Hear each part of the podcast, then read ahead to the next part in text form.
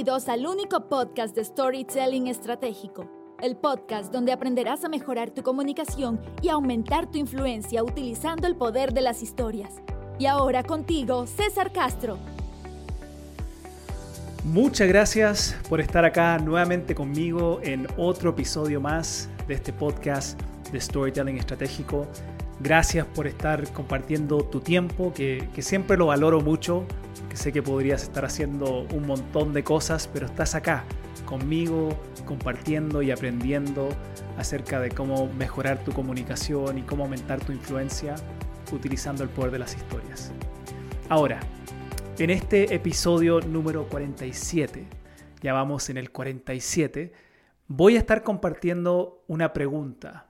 Una pregunta que me ha llegado muchas veces de distintas maneras, pero que en esencia lo que me están preguntando es cómo poder encontrar ese estilo o ese tipo de storyteller auténtico que llevo dentro. ¿Cómo puedo encontrar mi storyteller auténtico? Porque uno a veces ve personas comunicar y contar historias y, uno dice, wow, me encantaría contar historias así. O uno a veces ve a una persona hacer una presentación en una reunión y uno dice, wow, me encantaría presentar así, pero la pregunta siempre es, ¿cuál es mi estilo? ¿Y cómo puedo encontrar ese estilo? ¿Y por qué es importante encontrarlo?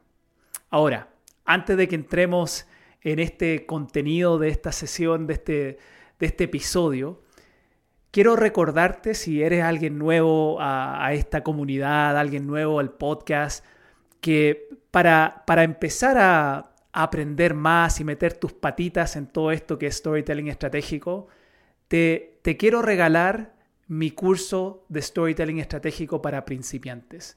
Es, es un curso que tú puedes tomar y, donde vas a aprender las bases de, esta metodología que, que, llamo storytelling estratégico, donde en, en el curso podrás saber en más profundidad cómo poder buscar, cómo poder crear y cómo poder contar una historia estratégica. En, unos meses ya que hemos liberado este curso, ya llevamos más de 2.000 personas que han tomado el curso, eh, los reviews, ¿no? Los, los, comentarios que dejan, la nota que le ponen al curso es 5 estrellas. Entonces es un curso fabuloso que antes incluso yo cobraba por ese curso, pero que ahora lo liberé para que todos puedan tener la oportunidad de tener las bases de, lo que es storytelling estratégico, especialmente si eres alguien principiante. Por ende, si esto te interesa, te, invito a ir a mi página www.cesarcastrob.com barra curso gratuito. Voy a repetirlo para que, por si, por si vas manejando o estás escuchando esto, www.cesarcastrob.com barra curso gratuito y ahí podrás tener acceso a, este maravilloso curso que sé que te va a agregar mucho, mucho valor. Bien, ahora, te contaba antes de, de invitarte, de recordarte acerca del curso gratuito, que en este episodio número 47 quiero profundizar en por qué es importante y también cómo poder encontrar ese estilo auténtico y natural del storyteller que tú llevas dentro. Y, es muy, e, es, fundamental que tú logres encontrarlo. Y, te quiero compartir una experiencia donde creo que ejemplifica o grafica muy bien la importancia de, de poder encontrar eso auténtico tuyo. Y es una experiencia que, que recordé hace unas semanas atrás. Eh, justamente cuando vino una amiga de, mi hija a la casa y, estábamos hablando con ella y ella toca instrumentos. Y recordaba que cuando yo tenía 12 años, bueno, cuando cumplí 12 años, para mi cumpleaños, mis padres me regalaron un instrumento. Me regalaron una trompeta. Ahora, déjame darte un poquito de contexto, porque no era algo que yo había pedido. Eh, no, no, no tenía dentro de, mi, de mis metas aprender a tocar un instrumento, no era algo que me gustaba, incluso me gustaban los deportes y, solo quería dedicar mi tiempo a eso. Pero para mi mamá y para mi papá era importante que yo aprendiera a tocar algún instrumento. Ellos lo veían como la, la oportunidad de poder desarrollar un talento. Entonces a mis 12 años abrí mis regalos y en uno de estos regalos, en la caja más grande, que era la que más entusiasmado me tenía, cuando la abro, veo que es una trompeta. Y era una trompeta profesional, ¿no? Era una trompeta, no era de juguete ni de plástico, era una profesional bañada en un color de oro. Eh, se notaba que había costado mucho dinero. Y, cuando veo la sonrisa y la alegría en la, cara de mi, de mi mamá y mi papá cuando estoy abriendo esto, ah, fue súper, súper difícil ser honesto con ellos en ese momento. y poder decirles, no quiero tocar la trompeta. Lo, pensé, pero no lo dije, porque no quería decepcionarlos. Y, pasó un año completo donde, porque tenía esta trompeta, me inscribí y me inscribieron, la verdad, en la clase de banda en mi colegio. No me gustaba, pero nuevamente no quería decepcionar a mis padres y me, metí en la clase y cuando llegaba eh, los días que tenía esa clase en el colegio me preguntaban ¿y, cómo te fue? Eh, ¿qué, te, parece? Y, siempre respondía sí, sí, eh, me gusta, está entretenido. Nuevamente, porque no quería decepcionarlos. Y porque también, siendo bien honesto, tenía harto miedo de, que se enojaran conmigo. Yo sabía que habían invertido mucho dinero en, en comprarme este instrumento y, pensaba, y si le digo que no quiero, se van a enojar. Y después de, varios meses, ya estábamos incluso finalizando el, año escolar, eh, yo ya no quería tocar más. Ya había estado todo el año en banda, me cargaba esa clase, pero decía, ¿cómo lo hago? ¿Cómo lo hago para que ya no toque más este instrumento? Y por varios días pensé, hasta que por fin me llegó una, una brillante, o lo que yo pensé con 12 años que era una brillante idea y dije, ah, voy a romper la trompeta. Pero, pero voy a hacer que se vea como que otra persona me la rompió, no yo. Yo en, en mi cabeza, tú estás escuchando esto y ya estás probablemente imaginándote diciendo, César, no. Pero en mi cabeza pensé que eso iba a funcionar. Entonces, a los pocos días, después de un día de la escuela, mientras iba caminando hacia la casa, agarré el bolso donde tenía la trompeta y lo empecé a patear. Como por una cuadra pateé el bolso, como casi como si fuera una pelota, una pelota de fútbol.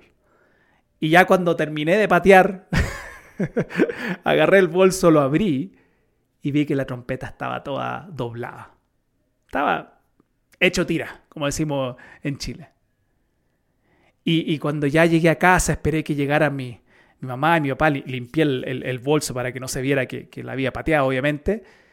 Y, cuando llegaron les dije así con, cara de tristeza, ¿no? tratando ahí de ser el mejor actor posible, ah, mamá, papá, estoy muy triste porque alguien en la escuela hizo tira mi trompeta. Mis padres estaban en shock. Y, me preguntaban, pero, pero ¿cómo? viste quién lo hizo y, hablaste con tu profesor y, mi respuesta era, eh, no, sé qué pasó, no, no sé quién lo hizo. Y luego pasó algo que yo no esperaba.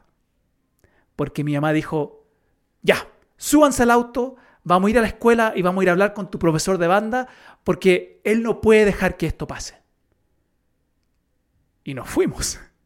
Y, mientras iba en el auto, yo iba sentado atrás y mis papás iban al frente y molestos y decían, vamos a hablar con este profesor, esto no puede ser, no puede ser que en el colegio pasen estas cosas. Y yo iba pensando, oh, se me está escapando de las manos, ¿qué hago?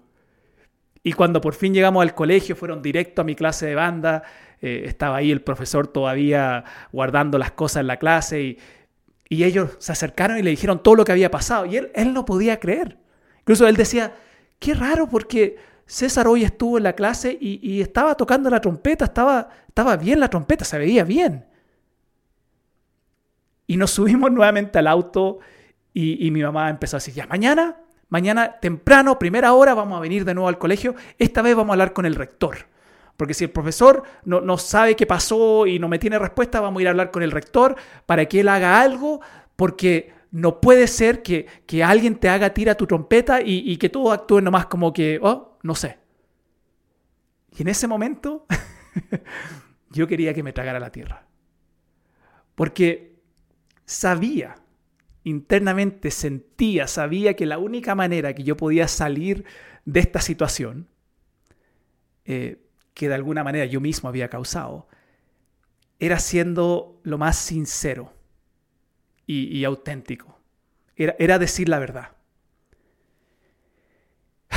Y respiré profundo mientras ya íbamos en camino de vuelta a casa y veía que mi mamá y mi papá estaban muy, muy molestos.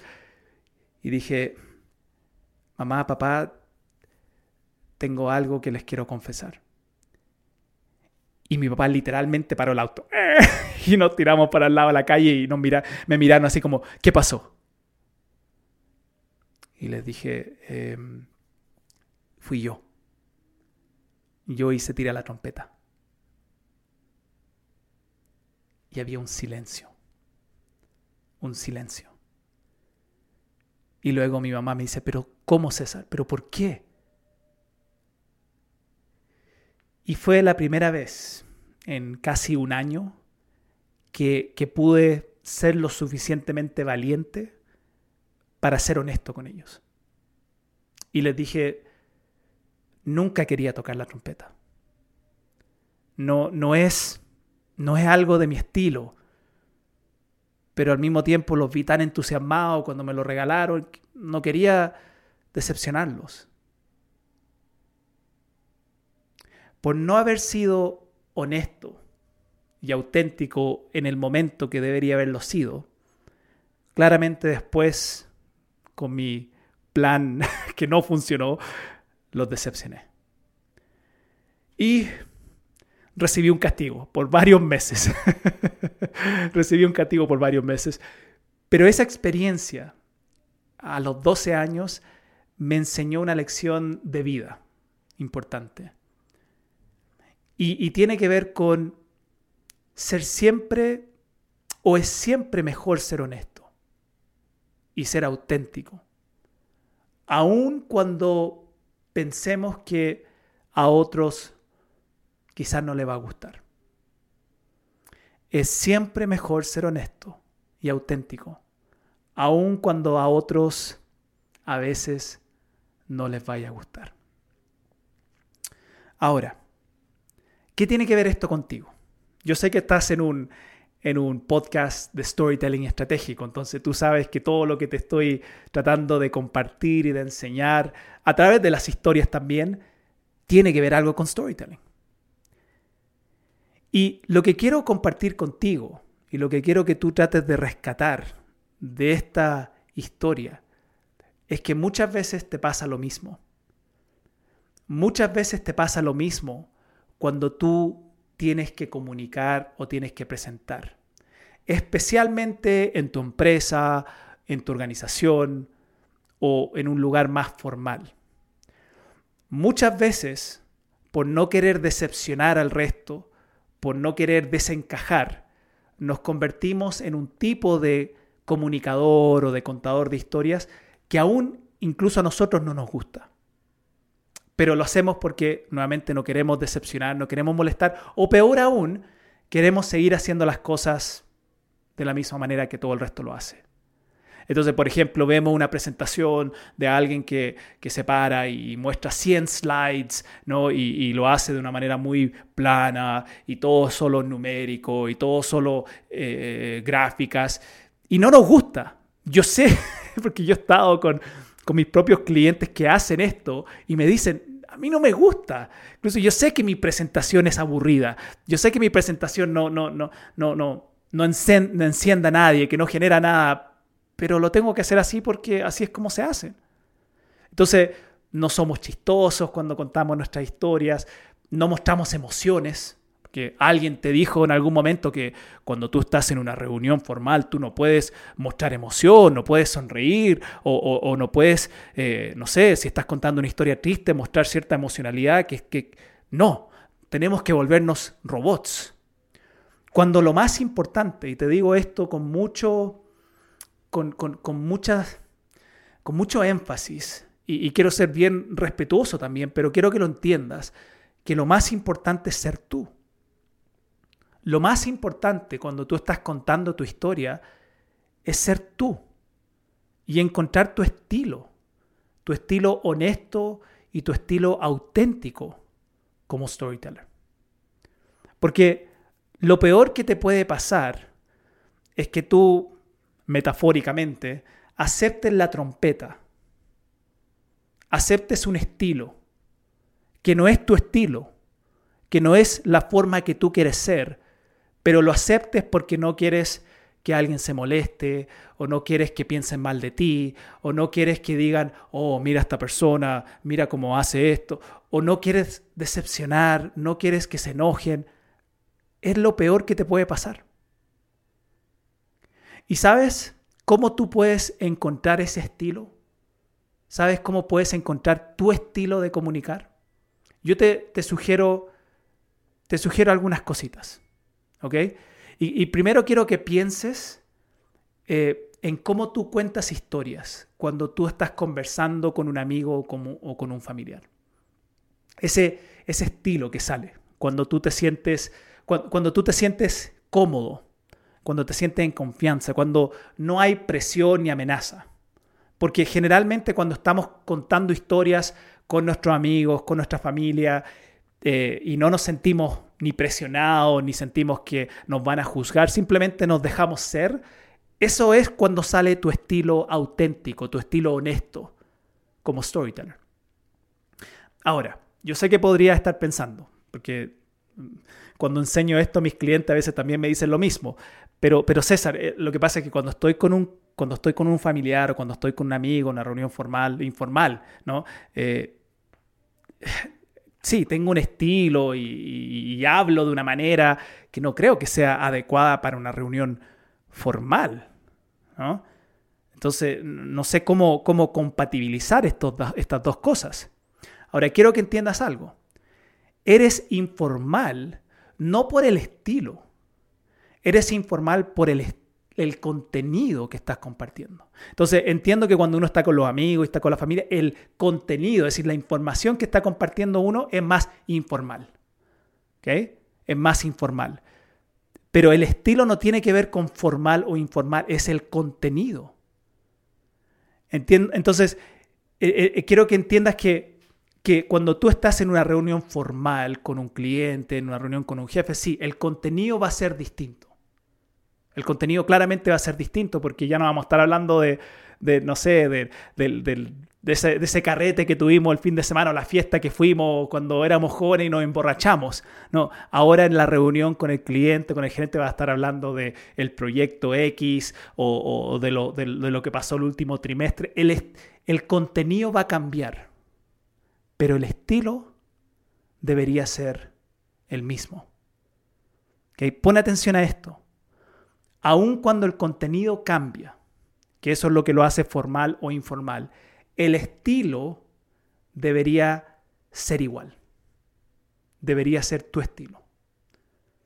Porque si tú tratas de adoptar un estilo solo por caer bien o solo porque es la manera que todo el resto lo hace, tarde o temprano te van a, te van a encontrar. Tarde o temprano te van a pillar, como decimos en Chile. Y cuando te pillen o te encuentren, vas a perder credibilidad y autenticidad. Y es lo peor que le puede pasar a un comunicador. Es lo peor que le puede pasar a un líder. Es lo peor que le puede pasar a un profesional. Que la gente se dé cuenta que no eres auténtico y por ende pierdes la credibilidad. Entonces te quiero sugerir tres cosas para, para poder encontrar esto, para llevar esta, este, este, principio de ser tu estilo auténtico, real de storyteller, llevarlo a, lo práctico, de cómo poder encontrar esto. Primero quiero que pienses en esa historia que tú quieres utilizar para tu próxima reunión o, o presentación. Luego, escríbela, estructúrala y embellecela con las técnicas que has ido aprendiendo conmigo a través del podcast o si has tomado algún curso, etc. Y tercero, y esta es la parte importante para poder encontrar ese estilo auténtico.